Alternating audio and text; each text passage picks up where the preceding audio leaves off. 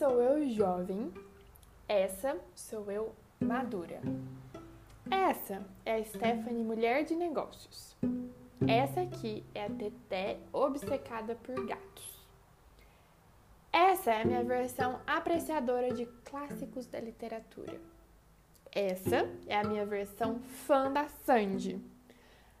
Aqui você me vê em uma reunião de pauta e aqui você me vê degustando salame com Yakut. Essa sou eu fazendo estudos e coletando referências. E essa aqui sou eu assistindo memes da Narcisa. Sim, a mesma. Jovem, madura, lúdica, focada, livre, responsável. Mas eu assumo que confessar ser esse combo inteiro é uma concepção recente até para mim. Eu tenho lembranças de me comprometer com o estereótipo e sério desde os tempos de criança. Me diziam o tempo todo que eu era tímida. E eu, de certa forma, me agarrei nesse adjetivo com todas as minhas forças, elevadas à oitava potência pela típica fome de pertencimento ou construção de personalidade adolescente. Portanto, aos 14 eu usava camisetes, sapatilhas finas de bico redondo e brincos de pérolas. Quem olhava para mim já previa um futuro certo, uma aspirante adulta discreta.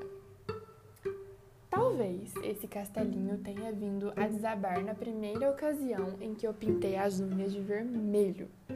Eu tinha certeza absoluta que todos os olhares notavam a reprodução do escarlate Gabriela nos meus dedos juvenis.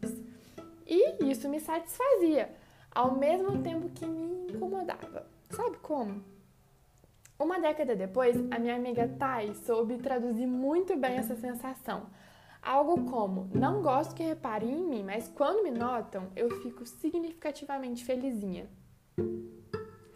Bom, pensando bem, isso também acontecia com as minhas sandálias plataforma com velcro cor-de-rosa chiclete. Meu Deus, elas eram tão especiais. Só tinha um par naquela época porque a minha mãe tinha desconto por trabalhar na loja de calçados infantis em Varginha, a Bonfim, quem conhece.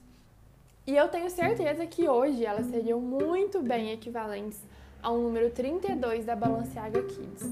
Certeza. Bom, fato é que me atribuírem a timidez como característica me fazia esconder minha força e me agarrar a um modelo de futuro que eu já sabia muito bem onde ia dar. Pelo menos assim, de maneira imagética. Pense em um cenário sépia com detalhes em rosa antigo e cor de burro fugido. Para combinar, claro, com a vontade de zarpar que me surgia diante de qualquer faísca de holofote. Por algum motivo, a timidez foi fugindo de mim, de pouco em pouco. Ou fui eu que fugi dela, ainda não sei. Relances aconteceram no início da minha trajetória empreendedora Afinal, eu era uma menina de 20 anos querendo convencer pessoas a me pagarem por um serviço que eu sabia explanar minimamente, mas não sabia nomear, por exemplo. Nesse momento eu me apeguei à única caixinha que dava em uma tentativa de me aproximar da esfera corporativa. Tentativa frustrada com sucesso, claro, uma vez que eu nunca gostei muito de golas, batom nude, saltos e correlatos. Aos poucos eu fui dando espaço. Ao invés de deixar um universo encaixotado me invadir, eu fui criando algo que me aproximasse pelo menos um pouco do visual equivalente ao qual eu me sentia habitando enquanto imaginava aonde tudo e cada uma das minhas ideias iam dar. Tijolinho por tijolinho, quando eu olhei, cada parede era cor e todo o chão era bloco a materialização vibrante da minha imaginação cromática. Foi nessa ótica aí que eu acomodei minhas pupilas e desatei a dar corda para cada possibilidade que cabia e surgia em mim. Desatinei e desacreditei da credibilidade enfurnada num cenário. Na primeira brecha, eu vi paisagem.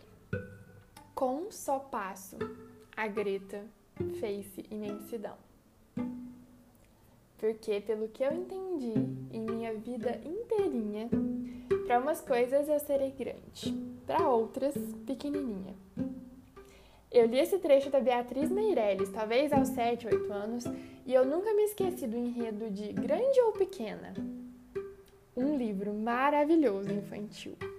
Parece que essa constante reafirmação de grandeza nunca me abandona. A prematuridade me ronda antes mesmo de eu poder preencher dois dígitos nos anos da minha existência. E cá estou eu. Prematura, cheguei cedo nas responsabilidades. Sempre grande demais para ceder ao parque de diversões, que é submeter-se ao experimentar. Daí talvez o encolher tantas vezes que me coube. Eu estava tentando, pelo menos.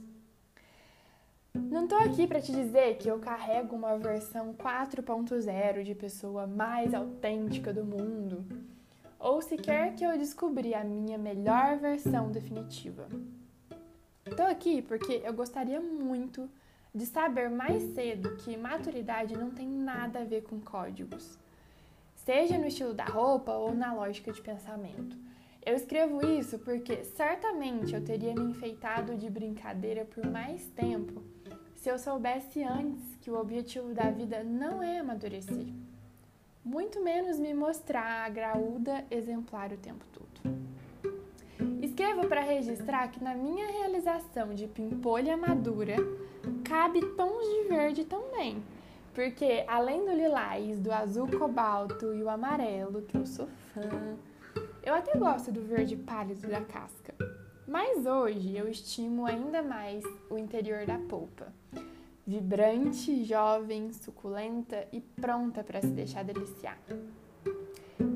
Espero de verdade que quem me encontre hoje perceba mais peito aberto do que aquele casulo, porque na minha atual versão madura cabe sim a minha criança.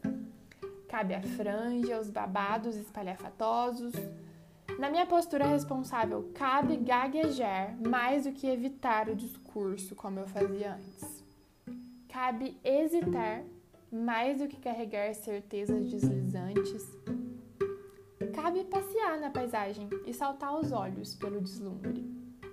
Me cabe miúda e grande, mas sempre, sempre, sempre imensa. Com tudo que cabe, Stephanie Freu.